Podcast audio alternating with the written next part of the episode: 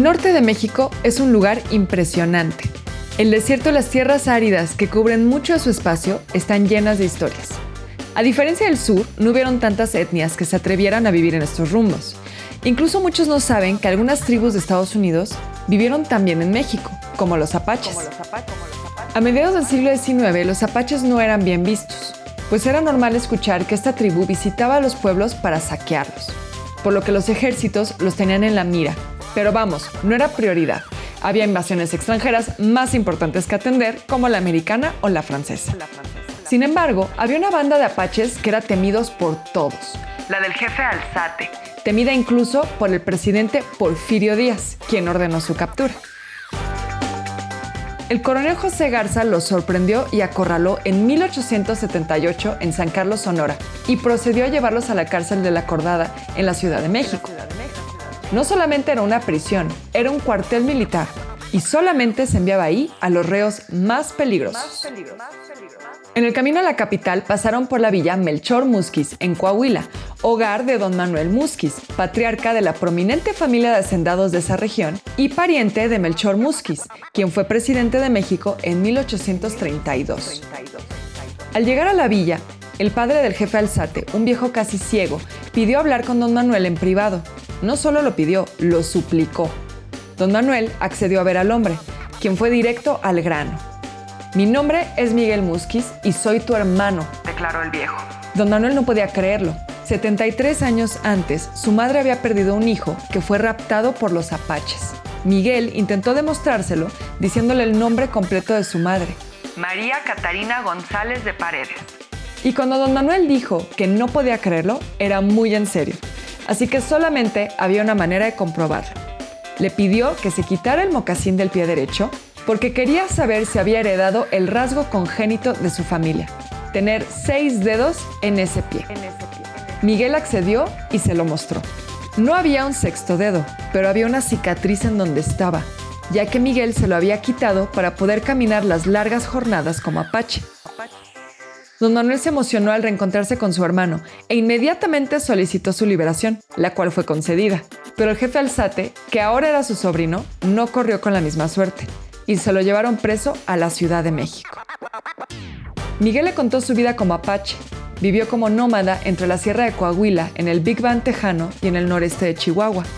Fue padre de Pedro Musquiz, el cual se cambiaría el nombre a Francisco Alzate y sería para muchos el terror de muchísimas comunidades cuando lo único que querían era intentar establecerse en un sitio, pero los gobiernos mexicanos y americanos buscaban deshacerse de ellos. Antes de irse, don Manuel entregó una carta a su sobrino, el jefe Alzate. La carta iba dirigido a su ahora primo, el general Miguel Blanco Musquiz, militar juarista y ministro a la Suprema Corte de Justicia, donde le solicitaba la libertad. La carta llegó con el general, pero no hizo nada. Alzate fue enviado a la acordada. No había pasado ni un año de su encierro cuando misteriosamente logró escaparse del sitio más seguro del país. Aunque nunca se supo cómo lo logró, todo parece señalar que la sangre llamó al general y ayudó a su primo a escaparse. A escaparse.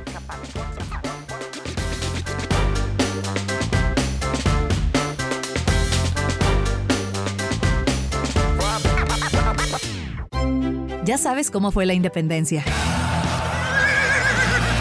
La revolución. Y hasta la época actual. Ya conoces los héroes patrios. Un billón en español, un trillón en inglés. Pero nadie te ha platicado de estas anécdotas. Mexicanos provenientes del También se dice que a partir, ya sea la comida china, la derrota de Porfirio Díaz, Curiosidades de un México que tiene más de una realidad. Esta no es la historia que tú conoces. Esta es otra historia.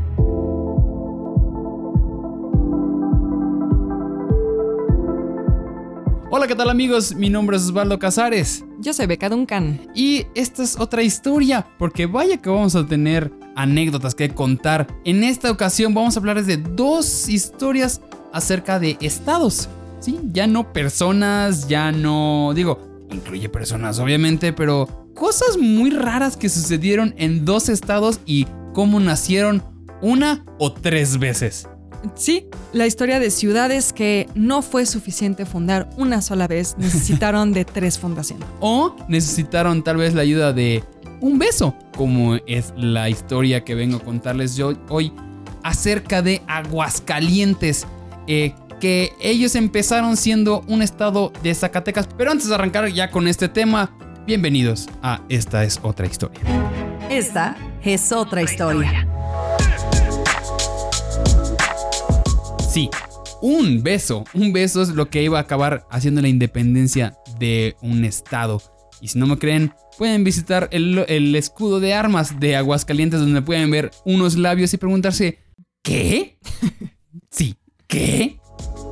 Les comentaba ahorita que Aguascalientes pertenecía a Zacatecas en 1835 y los protagonistas de esta historia fueron el presidente Antonio López de Santana, el comerciante local Pedro García Rojas y su esposa Luisa de Diego de Fernández. Un nombre, ¿por qué tendría el nombre con el apellido? Imagínate llamarte Luisa de Diego. Suena como nombre de telenovela, ¿no? Sí, Luisa de Diego. Pues dicha leyenda ha tenido tanta relevancia en la historia regional hidrocálida que como decía, en el actual escudo de armas está plasmado en el cuadrante superior del lado izquierdo, para que lo encuentren, no hay muchos elementos en eso, lo van a encontrar unos labios entre cadenas en representación del suceso.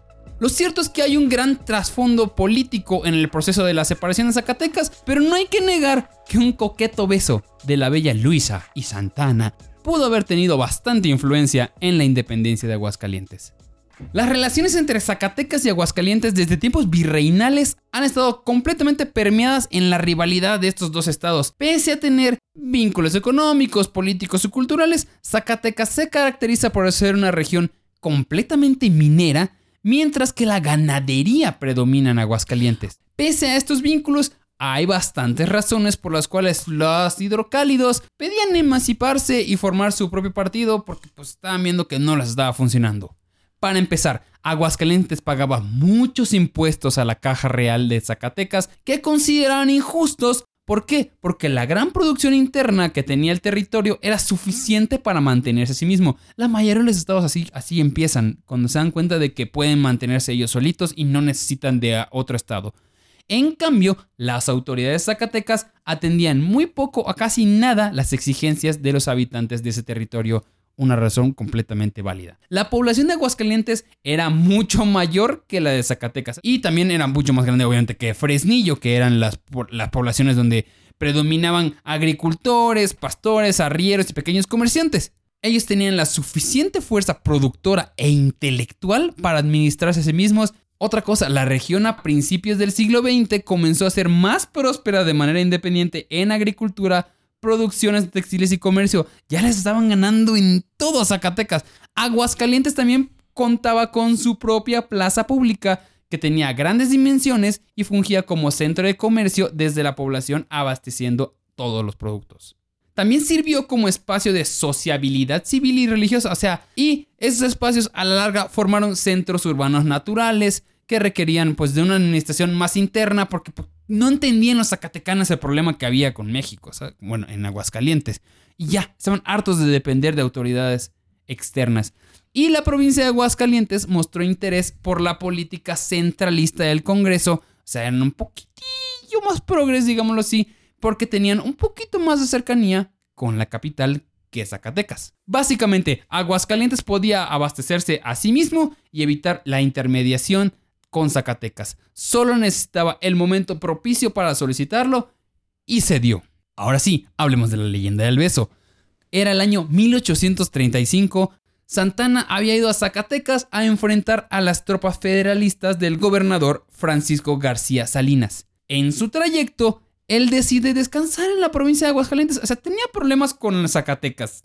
Ya. Entonces dice, oye, ¿sabes quiénes no están tan peleados? Aguascalientes y haya recibido con honores un desfile, una gran fiesta y es vitoriado por los ciudadanos que alababan al héroe Tampico. Y a vaya que le gustaba a Santana hacer ese tipo de cosas. Le gustaba la fiesta y le gustaba que le digan que iba muy bien. Eh, eh, tenía un ego increíblemente grande. Todas esas atenciones fueron con motivo de solicitar al presidente la emancipación de Aguascalientes de Zacatecas. O sea, estaba, todo estaba completamente planeado.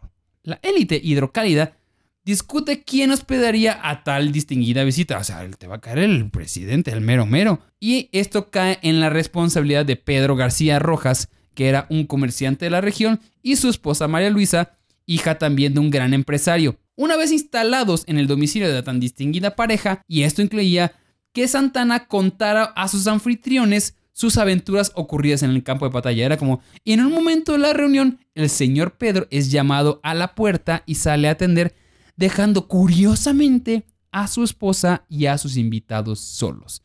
Y mientras continuaba la conversación entre ambos, se llegó el tema de las pues ahí el tema de la separación de Aguascalientes, casual, así como que, ay, qué flojera, y si nos independizamos. Entonces Luisa comentó, no sé usted, Aguascalientes podría ser independiente. Pues basta que usted lo quiera, mi general, porque aquí, en el Como pueblo. usted mande. En el pueblo todos lo anhelamos y llegaremos a hacer un sacrificio. Y Ok. Santana respondió: ¿Hasta el sacrificio? Hasta el sacrificio, general, le respondería Luisa.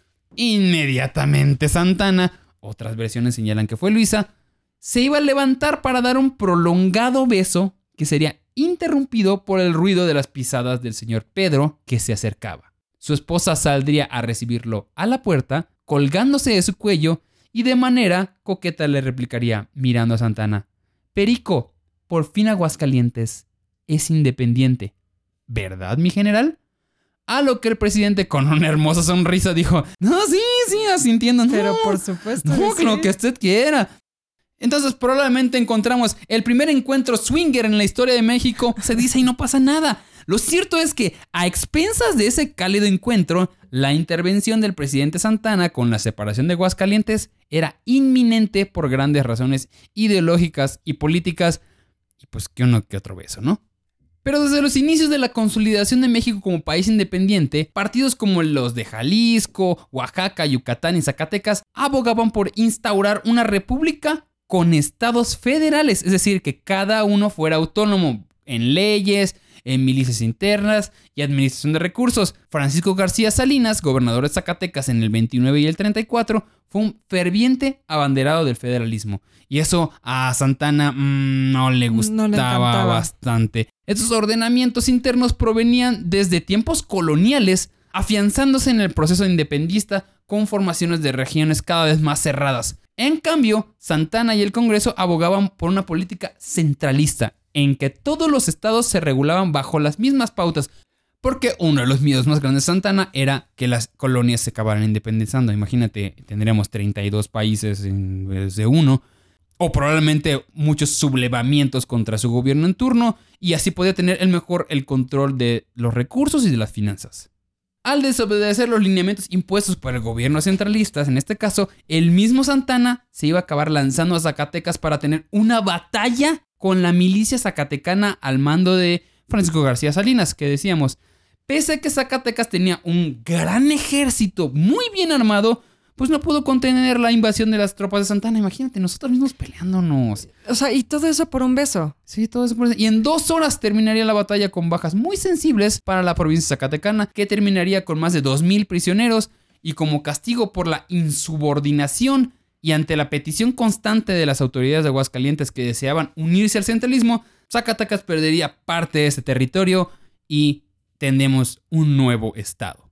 Bueno, pues las autoridades ahora hidrocálidas, ya conscientes de la insubordinación de Zacatecas, pues iban a aprovechar ese momento para pedirle, ahora sí, formalmente, formar su propio partido, su propio estado, que era el anhelo de todos los habitantes de la región, incluidos de la bella María Luisa, y después de la toma de Zacatecas quedó aprobado ante el Congreso. Aguascalientes pasaría a ser dueña de su propio territorio y posteriormente departamento de la República Central. Probablemente el beso fue el incentivo para promover esa separación o una pequeña recompensa adelantada. No sería hasta 1857 cuando por fin Aguascalientes se convertiría en una entidad federativa y Zacatecas pasaría a ser parte de la historia como el estado que acaba con Z. ¿Y sabemos cuándo pusieron el beso en su escudo?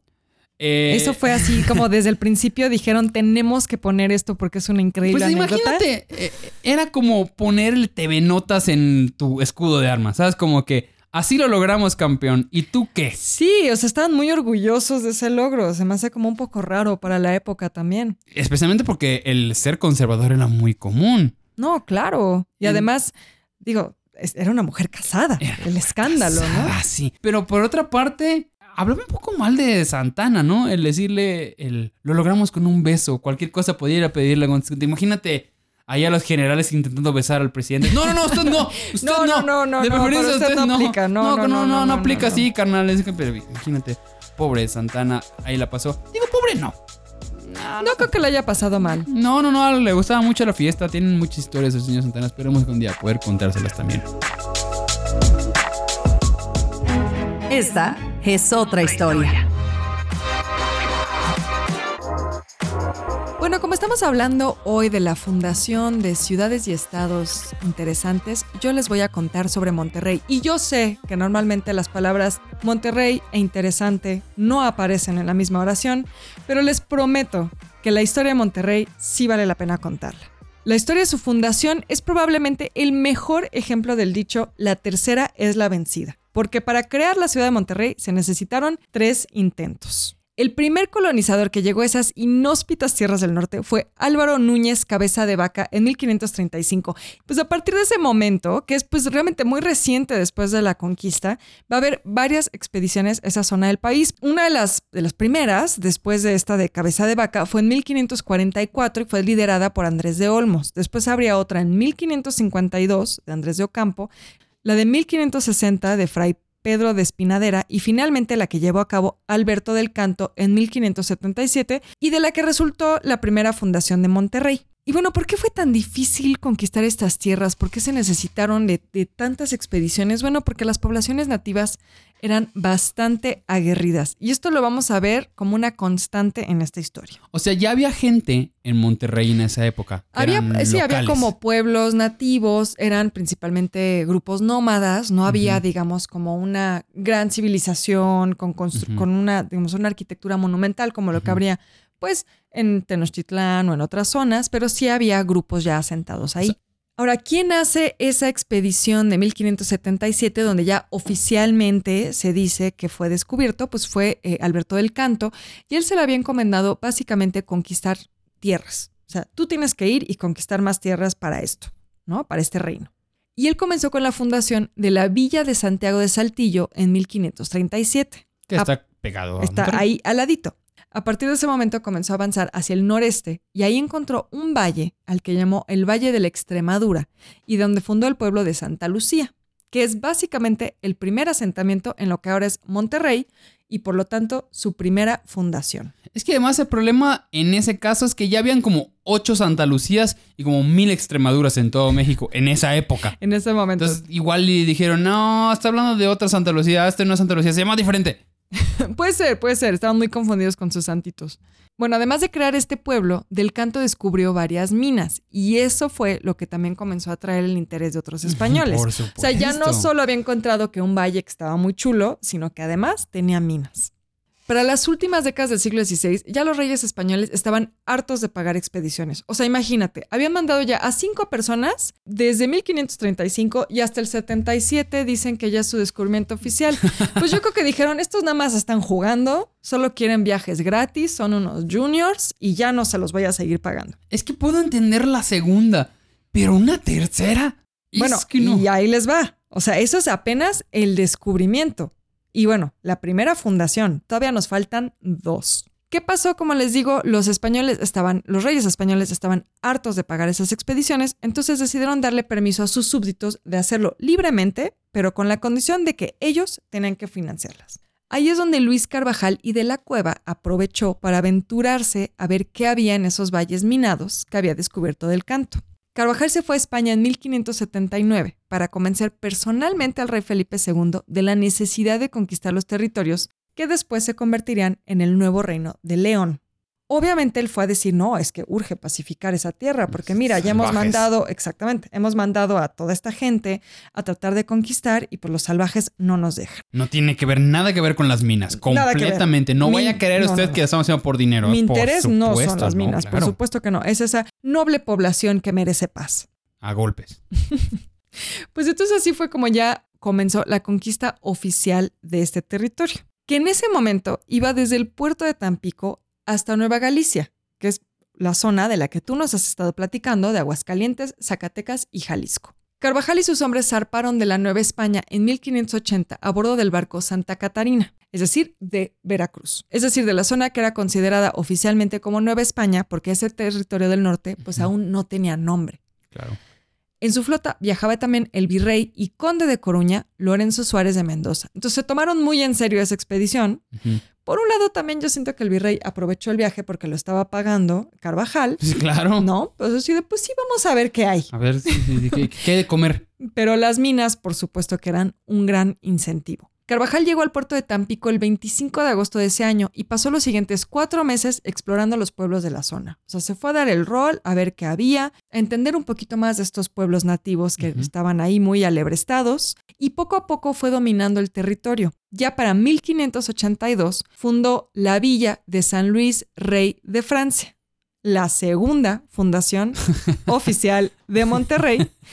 Es decir, ya no se llama Santa Lucía, ahora se llama Villa de San Luis, rey de Francia. Y por supuesto, el nuevo Reino de León, que pues, como sabemos, terminaría convirtiéndose en el Estado de Nuevo León. Carvajal logró que su nuevo reino se extendiera hasta el Golfo de México. Entonces realmente fue un territorio bastante grande. O sea, era Monterrey, o sea, era Nuevo León y Tamaulipas uno solo. Sí, exactamente. Todo eso era el nuevo reino de León y bueno, la capital como tal era la villa San Luis Rey de Francia. Pero esta ambición expansionista de Carvajal comenzó a incomodar a muchos. Y en 1584 el conde de Coruña, el mismo virrey que lo había acompañado en la expedición, lo acusó de invadir y apoderarse de territorios que no le correspondían. No, pues sí está viendo de como que, ah, casualmente ese territorio donde vi unas minas. Sí, ah, eso no es tuyo. Eso no es tuyo. Bueno, ¿y qué creen? Carvajal se amparó. Muy mexicanamente, Sí, ¿verdad? sí, sí. Y bueno, eventualmente Carvajal sí terminó preso en la Ciudad de México y mientras sucedió eso comenzaron diversas rebeliones de la población indígena contra los conquistadores españoles. Ya ven que les no decía estaban. que una y otra vez los indígenas de la zona decían, no, basta, o sea, hasta aquí, esto no puede seguir así. Es que le ponían nombres muy feos a la ciudad. Sí, la verdad es que, ¿qué es no, eso de, Santa Lucía, no, o sea, no. de por sí nada que... San Luis, rey de Francia, no, por Dios. Entonces, bueno, mientras estaba preso sucede todo esto y Diego de Montemayor, quien había sido nombrado teniente para la zona del centro del nuevo reino de León, porque esto es importante, Carvajal había empezado a dominar tantos territorios que por supuesto que él solito no podía estar al tanto de todo lo que sucedía. Comenzó a nombrar tenientes de diversos territorios y Diego de Montemayor le tocó la zona del centro de este nuevo reino de León. Por los conflictos indígenas abandonó su territorio y se llevó a unos cuantos de sus vecinos a Saltillo. Entonces en ese momento, estamos hablando de 1584, muchas ciudades y pueblos, entre ellas lo que des- después sería Monterrey, o sea, la villa de San Luis Rey de Francia, quedaron completamente despobladas. Entonces, la segunda fundación de Monterrey tampoco funcionó porque todo el mundo decidió irse de ahí. No los culpo. Carvajal regresó finalmente de la Ciudad de México, logró eh, que lo liberaran de prisión y nombró a Montemayor lugarteniente y gobernador de Coahuila. Y su encomienda era básicamente necesitas repoblar esas ciudades y por supuesto esas minas. Entonces a Carvajal le urgía que regresara la gente otra vez a esta zona. Finalmente Carvajal era tan incómodo para la gente de la zona por la forma en la que estaba expandiendo su territorio y adquiriendo ganancias que fue entregado a la Inquisición y murió encarcelado en la Ciudad de México. Mientras eso ocurría, por supuesto que Diego de Montemayor se quedó a cargo del changarro. Como les decía, el nuevo reino de León estuvo completamente despoblado y esto duró ocho años, hasta que en 1596 Montemayor decidió regresar con 12 familias y finalmente fundar por tercera vez una ciudad ahí, que al fin ya se llamaría la Ciudad Metropolitana de Nuestra Señora de Monterrey. ¿Por qué le ponen esos nombres? Lo que me parece también como, no sé, es hasta casi bíblico este relato, porque llega Montemayor con 12 familias y bueno, también eran 12 tribus. 12 las tribus, de las de Israel, ¿no? Israel, o sea, Entonces, 12 familias. Creo que ahí hay como un tema también que el propio Montemayor estaba queriendo hacer toda una leyenda en torno a esta nueva ciudad que fue, bueno, como les digo, la tercera y definitiva fundación de Monterrey. De ahí tampoco es que todo fuera súper fácil. En principio lo acusaron de que esta repoblación que estaba haciendo y refundación de la ciudad era completamente ilegal. Así que tuvo que viajar a la Ciudad de México para que el virrey le otorgara el título de gobernador, porque obviamente que como lugarteniente, pues tampoco podía tomar esas decisiones. Pues sí, no se vale de que, bueno, ya existía la ciudad y pues por lo tanto debería haber alguien a cargo, pero como se despobló, yo llegué y yo me llegué traje y ahora yo ya ahora yo soy, el dueño de esta Sí, ciudad. sí, por ponte, les supuesto. quito mi balón. Entonces, bueno, ya una vez que había solucionado todas estas peripecias legales, comenzaron a arrancar ahora sí las operaciones de la nueva ciudad. Al principio seguían siendo muy poquitos los habitantes de Monterrey y les estaba costando pues, bastante trabajo subsistir. Si han ido a Monterrey, no se los recomiendo, pero si lamentablemente pues, han tenido la necesidad de ir, pues se habrán dado cuenta que es una zona bastante árida, entonces no estaba tan fácil la supervivencia. A pesar de que pues tenían estas dificultades, ¿no? No había como mucha producción, tenían que ser autosuficientes porque pues obviamente estaba despoblado, ellos decidieron que se iban a llamar a sí mismos los reineros. O sea, ese era su gentilicio. Imagínate verte más, y los reineros. Pues de ahí viene justo regio.